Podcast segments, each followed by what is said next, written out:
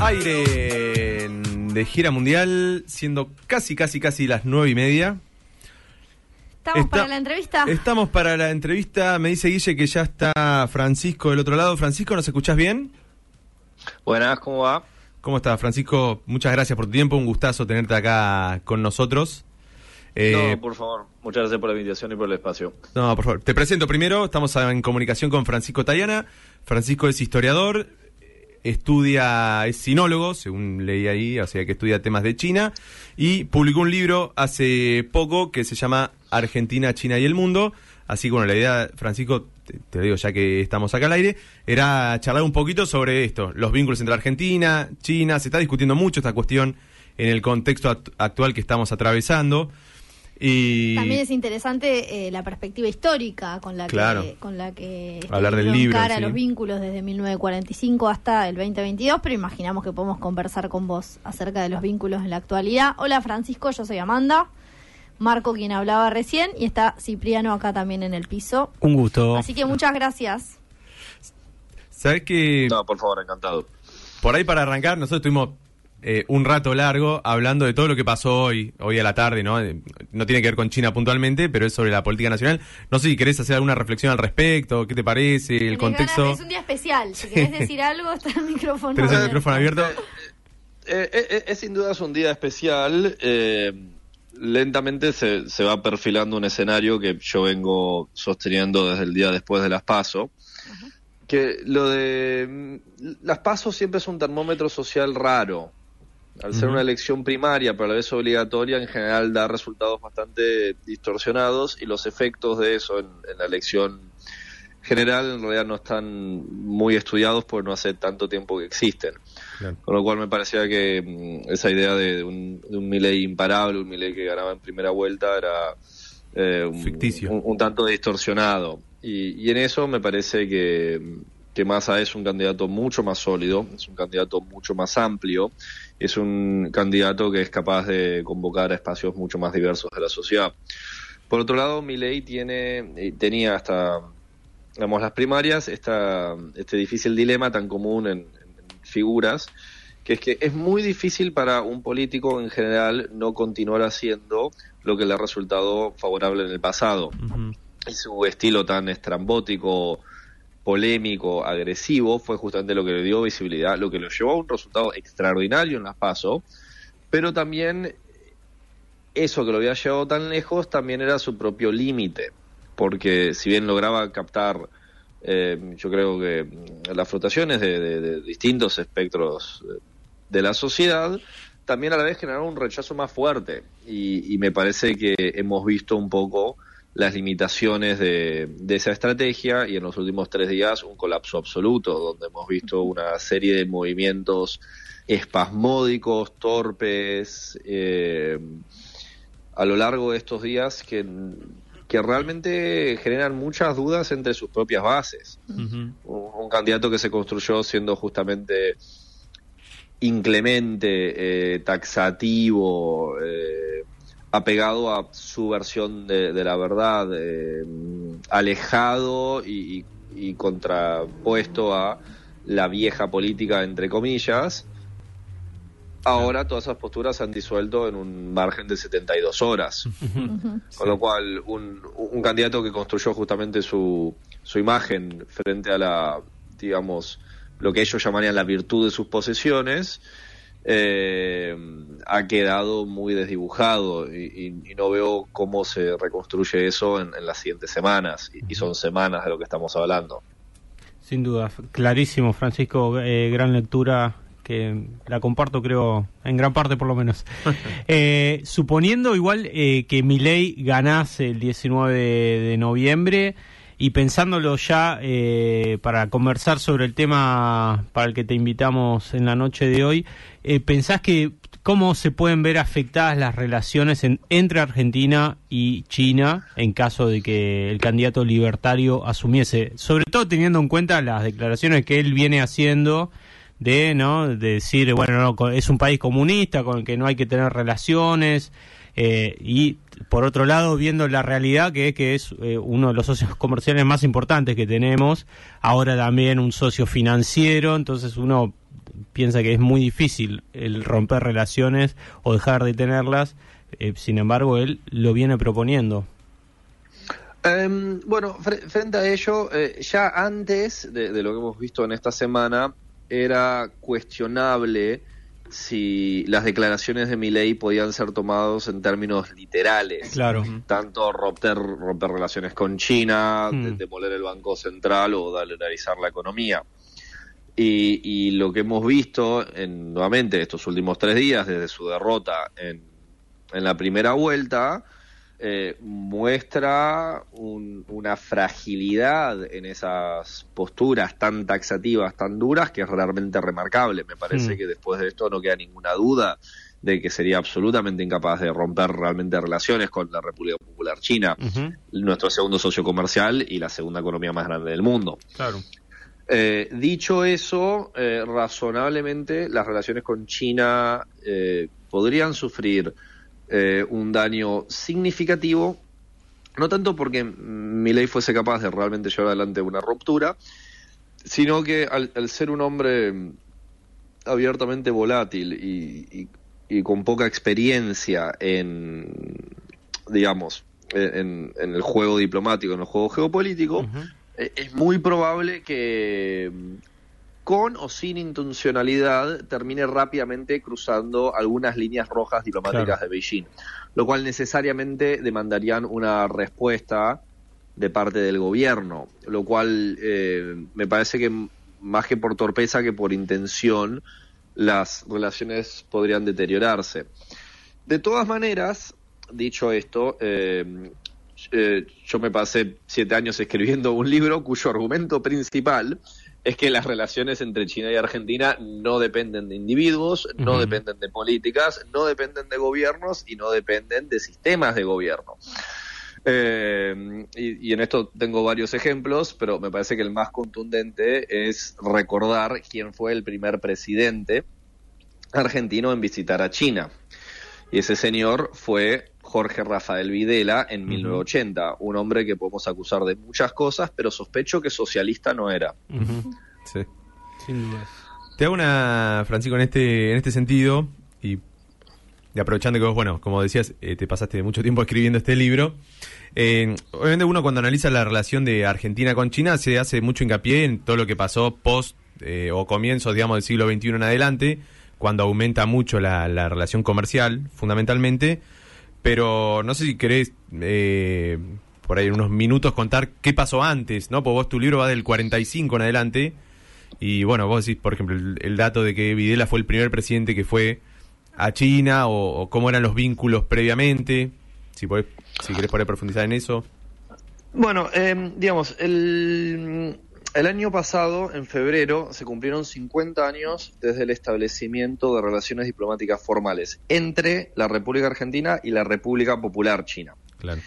Eh, y en esos 50 años realmente vemos cambios muy abruptos, contradictorios, dinámicos, por no decir volátiles, en la política exterior argentina. Pensamos que eh, el, 72, el, que establece relaciones, es justamente Alejandro Lanuse, y Lanuse pasamos a, Pero, a Cámpora, a Perón, a Isabel, a la dictadura, a Alfonsín, a Menem, al colapso de la Rúa, a los Kirchner, a Macri y a Alberto Fernández. Mm digamos, todo un pantallazo de medio siglo donde pasan muchas cosas en, la diplomacia argentina. Tenemos la guerra de Malvinas, tenemos las relaciones carnales con Estados Unidos, tenemos el no al ALCA y Mercosur y el UNASUR y etcétera. Y en todo ese tiempo las relaciones entre Argentina y China se mantienen muy buenas y muy constantes. Y, en general vemos una, una, tendencia creciente a la profundización y a la cooperación en una serie de ámbitos distintos. Intercambio comercial, cooperación científica, cooperación cultural, cooperación en la campaña antártica, en biotecnología, en exploración aeroespacial. Y un pilar muy fundamental que tienen las relaciones de ambos países, que es el apoyo mutuo y recíproco, de, eh, de China por eh, el reclamo soberano de Argentina sobre las Islas Malvinas y de Argentina por la reunificación pacífica de China, es decir, la reintegración de Taiwán con el resto de China. Taiwán actualmente formalmente llamada República de China. Para aquellos que no estén al tanto, China tuvo una guerra civil después de la Segunda Guerra Mundial y esencialmente tiene a dos bandos, ambos afirmando ser el único gobierno legítimo de toda China el bando de la República de China perdió en el continente y se refugió en Taiwán, donde se mantiene hasta el día de hoy, afirmando ser el único gobierno legítimo de toda China. Claro, de hecho, Paraguay es el único país, por ejemplo, de, de América del Sur que reconoce, sigue reconociendo a Taiwán como la, esto, como la verdadera China, ¿no? Efectivamente. Y mm, en este sentido, bueno, me parece muy bueno todos estos datos de todos los, los ámbitos de, cooperación que, que se tiene eh, desde Argentina con China. ¿Cómo, ¿Cómo se puede analizar por ahí estos últimos años y la relación de, de Alberto Fernández? Bueno, justo este último tiempo eh, estuvo de viaje en China, participó de una reunión con Xi Jinping, digamos, se, se destrabó toda esta cuestión del swap, eh, que en términos financieros me parece que es importante para la situación económica que está atravesando el país. Eh, pero bueno, no sé cómo analizás vos estos cuatro años de política exterior del gobierno para con China. Eh, bueno, eh, en caso particular muy positivo y, en caso general me parece que tiene que, ponerse, digamos, en, en, en, el largo prospecto las relaciones de, China y Argentina, cuya explicación en la dinámica, eh, nuevamente, no, no tiene que ver tanto con individuos, eh, gobiernos o hasta sistemas de gobierno, sino cuyas raíces en realidad se encuentran en la conformación del sistema internacional actual, un uh -huh. sistema internacional que se consolida en 1945 al terminar la Segunda Guerra Mundial. Y es un sistema que le da incentivos estructurales tanto a China como a Argentina para encontrar el uno en el otro a socios no tradicionales con quienes multiplicar su, sus opciones diplomáticas y con eso aumentar su capacidad de maniobra en el escenario internacional. Eh, y de hecho, eh, entre los motivos por los cuales mi libro comienza justamente en 1945 es porque en 1945 es la primera vez que Argentina establece relaciones con un gobierno chino uh -huh. al enviar el embajador José Arce a el, el representante al gobernante de la República de China Chiang Kai-shek que después va a perder la guerra civil y cuando establecen relaciones lo primero que negocia es que la República de China que estaba ingresando como miembro permanente del Consejo de Seguridad de las futuras Naciones Unidas, apoye el ingreso argentino como miembro permanente, algo que tanto Estados Unidos, pero particularmente la Unión Soviética, estaban muy dispuestos a bloquear para castigar la neutralidad argentina durante la Segunda Guerra Mundial. Con lo cual, es desde la creación de este sistema internacional que vemos esta dinámica. Yendo particularmente al caso de Alberto Fernández, ha tenido unos cuatro años muy movidos en mm. términos geopolíticos. Tuvimos la pandemia, cuyo origen en China también llevó a un impacto sobre la imagen de China del mundo. Recordemos Donald Trump diciendo el, el, virus chino. De hecho, mm. una oleada de ataques a personas étnicamente asiáticas a lo largo de Estados Unidos en el mm. transcurso del 2020. Eh, estuvo la guerra y sigue la guerra en Ucrania hasta el momento, entonces ha sido un, un ambiente internacional eh, convulsionado y una Argentina que está lidiando con un préstamo importante del FMI, lo cual condiciona su margen de maniobra. A pesar de eso, las relaciones con China se han profundizado. El año pasado ingresó Argentina a la iniciativa La Franja de la Ruta, el proyecto de infraestructura más importante del mundo actualmente y ahora se ha presentado la posibilidad de que eh, Argentina ingrese a el esquema BRICS Plus, digamos, un espacio claro. multilateral con países muy importantes como nuestros dos socios comerciales más eh, destacados, Brasil y China, y también con potencias regionales y futuras grandes potencias globales como la India, un país que ya es la quinta economía del mundo y que se espera que será la tercera antes del fin, final de esta década. Entonces, en ese sentido, me parece que el gobierno eh, de Alberto Fernández ha tenido una política realmente eh, muy buena en eh, con respecto a China, en un contexto geopolítico en general bastante tenso. Pero, digamos, un, ambiente geopolítico de, mayor competencia entre distintas potencias a lo largo del mundo no necesariamente sea algo perjudicial para los intereses diplomáticos de Argentina. Uh. Eso también me parece que tenemos que destacar. Francisco, yo te quería hacer una pregunta vinculado con esto último que estás diciendo. En realidad son dos preguntas. Eh, una tiene que ver con esto que vos acabas de decir, eh, con el contexto geopolítico actual de competencia. Y ya que en tu libro vos tomás 1945 y, y venís haciendo alusión a, ese contexto geopolítico muy, muy diferente de, de la actual, de la actual transición histórica, bueno, eh, lo podemos llamar de distintas maneras. Mi pregunta es sí, quizás tu respuesta tiene que ver con, a partir de haber escrito el libro, cuál es tu, mirada sobre el presente siglo y, acerca de cómo se ha transformado el orden internacional y el rol que China tiene en, en ese orden. Eh, si vos encontrás, porque digo, competencia de distintos actores o jugadores de peso a nivel global hubo siempre, pero supongo que coincidís conmigo con que el orden internacional que se está intentando establecer ahora, al menos post Bretton Woods, es bastante diferente o tiene otras características dentro de las cuales la emergencia de China o la región de Asia-Pacífico es una de ellas. Mi pregunta es, ¿Cómo ves vos nuestra región? Cuando digo nuestra región me, me, refiero tanto a América del Sur, América Latina y el Caribe, o al sur global, en relación a, a, esta emergencia china y cómo ves vos la diferencia en torno a quizás la periodización con la que iniciaste tu libro, 1945, o bueno, mediados del siglo XX, ¿qué diferencias crees que hay en relación al contexto geopolítico más general, el actual y el de ese entonces? Y la segunda pregunta la voy a hacer luego, porque si no va a ser mucho. Sí, sí. Eh, me parece que hay, que entender que el, el, mundo que surge en 1945, ese mundo bipolar de la Guerra Fría, reemplazado por el mundo unipolar, el orden unipolar de Estados Unidos, fueron momentos muy especiales en la historia humana, uh -huh. en los cuales muchos de los grandes centros tradicionales de poder estaban absolutamente devastados. Con lo cual son momentos excepcionales que razonablemente no se vuelven a repetir.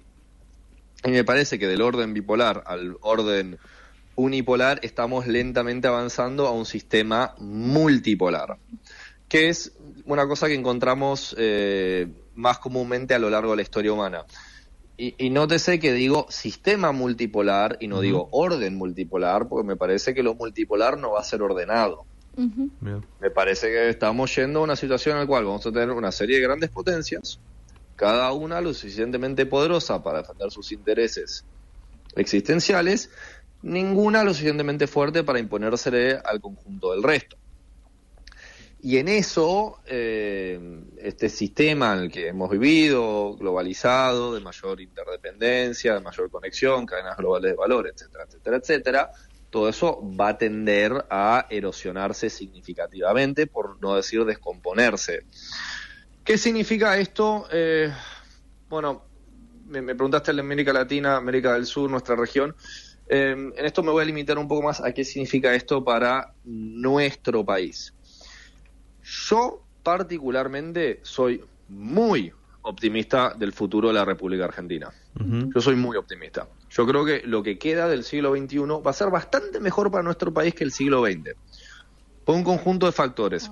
Argentina es, para empezar, de los países del G20, el país con la mejor demografía. Argentina, a diferencia de muchos, tiene gente joven gente joven que puede trabajar, que puede trabajar los siguientes 50 años. Eso significa que además nuestra población va a seguir creciendo. En la medida que nuestra población siga creciendo, nuestra economía va a seguir creciendo. Nuestra economía en 10 años, 20 años, 30 años, 40 años, 50 años va a ser más grande de lo que es ahora. Entre otras cosas, podemos a tener más gente. Pero también se espera que ese crecimiento demográfico no sea tan grande, se calcula unos 60 y pico millones de personas y ahí se estanca. Uh -huh. Eso es un incremento del 30% de la población. Uh -huh lo cual nos asegura que aún con un desempeño económico catastróficamente malo, no digo milagro económico, yo digo con un crecimiento malo, malo, malo, hmm. este país tiene posibilidades de dar saltos cuantitativos y cualitativos sustanciales. Si Argentina crece al 2% los siguientes 70 años, que es para tirarse por la ventana, hmm. cuadruplica el tamaño de su Producto Bruto y con un incremento solo del 33% de la población, tenemos un PIB per cápita comparable al que hoy tiene España. Somos el hecho de que somos un país productor de alimentos, en un mundo en el cual la seguridad alimentaria va a ser un tema cada vez más grave para sectores cada vez más amplios de la población mundial.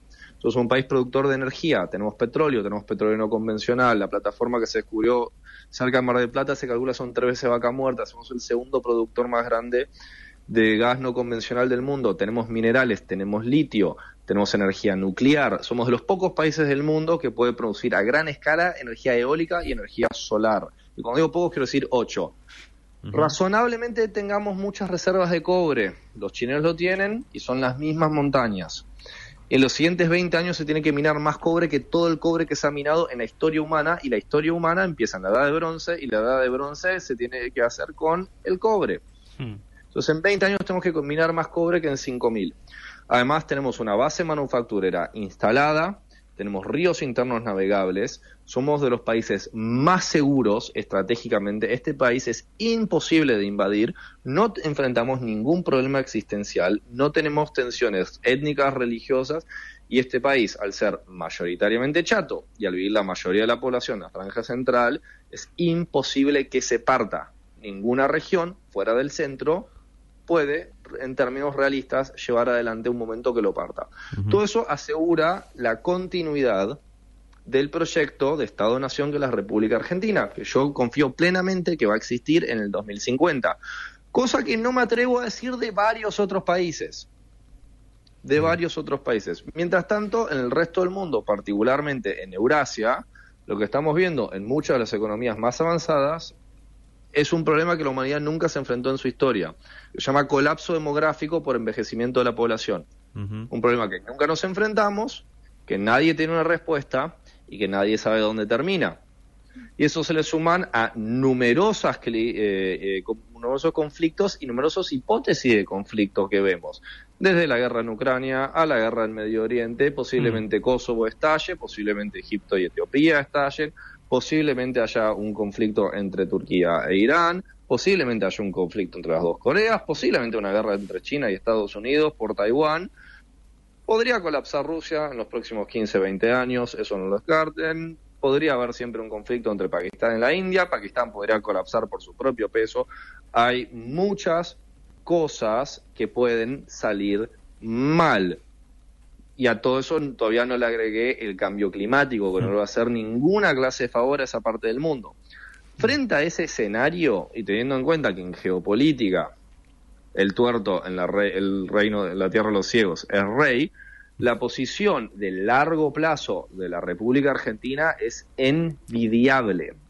Y en eso me gustaría además remarcar que en una campaña que ha sido ciertamente muy cruenta, donde se han dicho muchas cosas, algunas hiperbólicas a mi entendimiento, me parece que ha habido un, un, esfuerzo, no sé si consciente o inconsciente, por destruir resabios de autoestima nacional, lo cual me mm. parece que a gran parte de la población lo han llevado a un entendimiento distorsionado del capital a favor que tiene este país. Cuando uno lo mira en perspectiva de largo plazo y uno lo mira en términos relativos con lo que el resto del mundo tiene que enfrentar, nuestra posición es realmente envidiable. Esto no quiero hacer un, análisis que parezca frío o desconectado del sufrimiento que está atravesando muchísima gente en nuestro país. El 40% de pobreza, la inflación que hay, sí, es desgarradora pero ninguno de esos son problemas existenciales. Ninguno de esos problemas lleva a la destrucción de nuestro país colapso demográfico por envejecimiento de la población o guerra atómica, bueno, ahí ya cambia la ecuación. Dos problemas que nosotros no nos enfrentamos y no nos vamos a enfrentar, a diferencia de muchas partes del mundo. Me cargaste, perdón, me cargué de, mucha ilusión. me sirve, me sirve. Yo te voy a agregar un, un Y somos campeones del mundo también, ¿no? Vale, vale sí, somos campeones del mundo. No, no, tengo el, mismo optimismo respecto del futuro y coincido con las condiciones. Sí me genera quizás algo que, que vos no mencionaste y me, nos gustaría saber eh, cómo lo ves vos. Eh, para que tampoco sea como una, una versión tan edulcorada de que acaba de haber una isla donde todo va a funcionar. ¿Cómo ves vos también? Porque digo, eh, el rol que hoy China tiene, no solo como principal socio comercial de la mayoría de los países de la región, y pensemos estrictamente en Argentina, que es eh, sobre lo que vos venís investigando, ¿no? Eh, la relación estratégica que China tiene con Argentina también trae conflictos y tensiones Estoy pensando claramente en Estados Unidos, pero también hay otros actores que históricamente tenían otra relación con sectores estratégicos de nuestra economía y que eso también se va a recrudecer. Estoy pensando en la energía, en el litio, en distintas aristas o áreas que son clave no solo para China, sino que a nivel mundial, no sé, en el marco de la transición energética son de gran interés para otros actores globales. Y no solo pienso en, en clave de Estado, sino empresas europeas, empresas norteamericanas y por supuesto las empresas chinas que hoy también están liderando y disputándole a esas empresas que quizás históricamente sí tenían inserción, no sé, hace unas semanas atrás hablábamos de la hidrovía Paraguay-Paraná y el contexto territorial de la hidrovía. Eh, qué empresas son las que lideran ahí, por ejemplo, no sé, cómo Kofco está empezando a disputarle a las históricas Cargill, Bunge. Bueno, ¿cómo ves vos esa posibilidad sí de conflicto? Es cierto que ahora está, es una zona de paz y que Argentina está en ese marco, pero ¿no crees que a futuro puede haber conflictos y que, y que quizás se diriman en este territorio entre Estados Unidos, no sé, China y algunos otros actores? ¿Conflictos te referís a militares?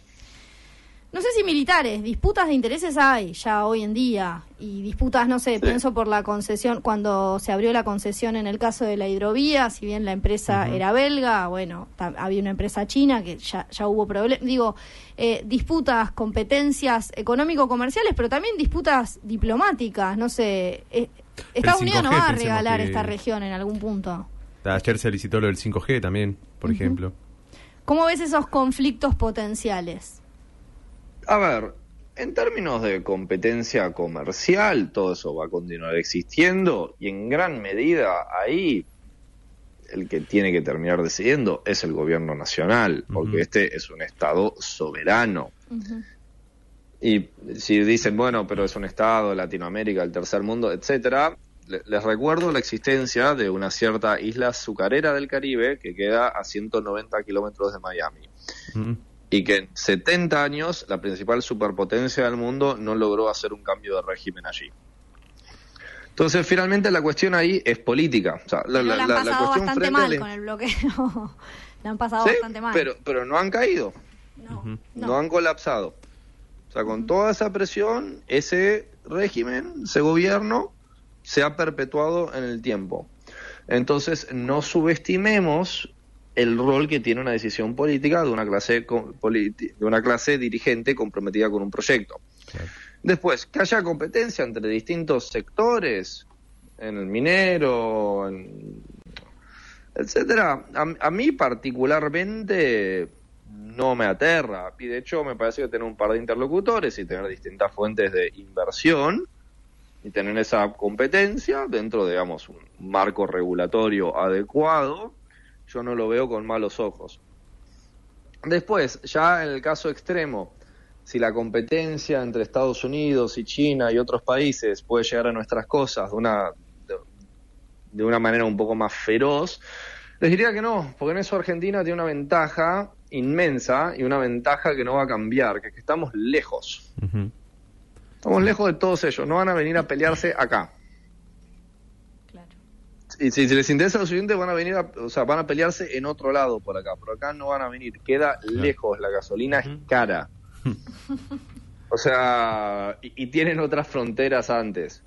Y eso se aplica para ambos, digamos. Eh, a mí, Estados Unidos, mientras Argentina no haga algo muy abiertamente, que está muy fuera del horizonte de expectativas para provocarlo, no veo realmente eh, que represente un peligro. En el caso de China, Buenos Aires y Beijing son las dos capitales más distantes en el planeta Tierra. Si ustedes miran ahora para abajo, al piso, ahí están viendo Beijing. Porque literalmente están en antípoda geográfica. Si uno hace un agujero por el centro de la Tierra estando en Buenos Aires, sale unos 200 kilómetros de Beijing. Hmm. Yo acá, en mi departamento, no podría estar más lejos de Beijing. No podría, en cualquier dirección que me mueva. Y eso también es una cosa importante para recordar en el caso de China, recordar en el caso de muchos países. Hay una diferencia en términos estratégicos entre lo que es poder y proyección de poder.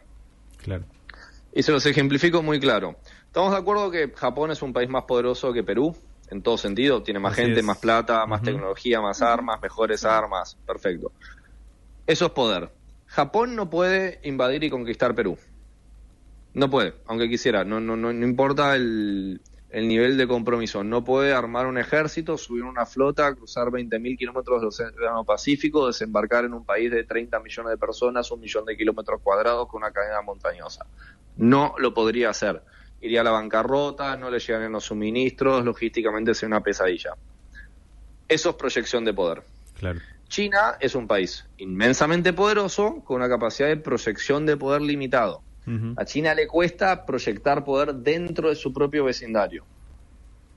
Entonces, antes de que China pueda representar cualquier casa, cualquier tipo de amenaza convencional ante la Argentina, tiene que superar un montón de barreras.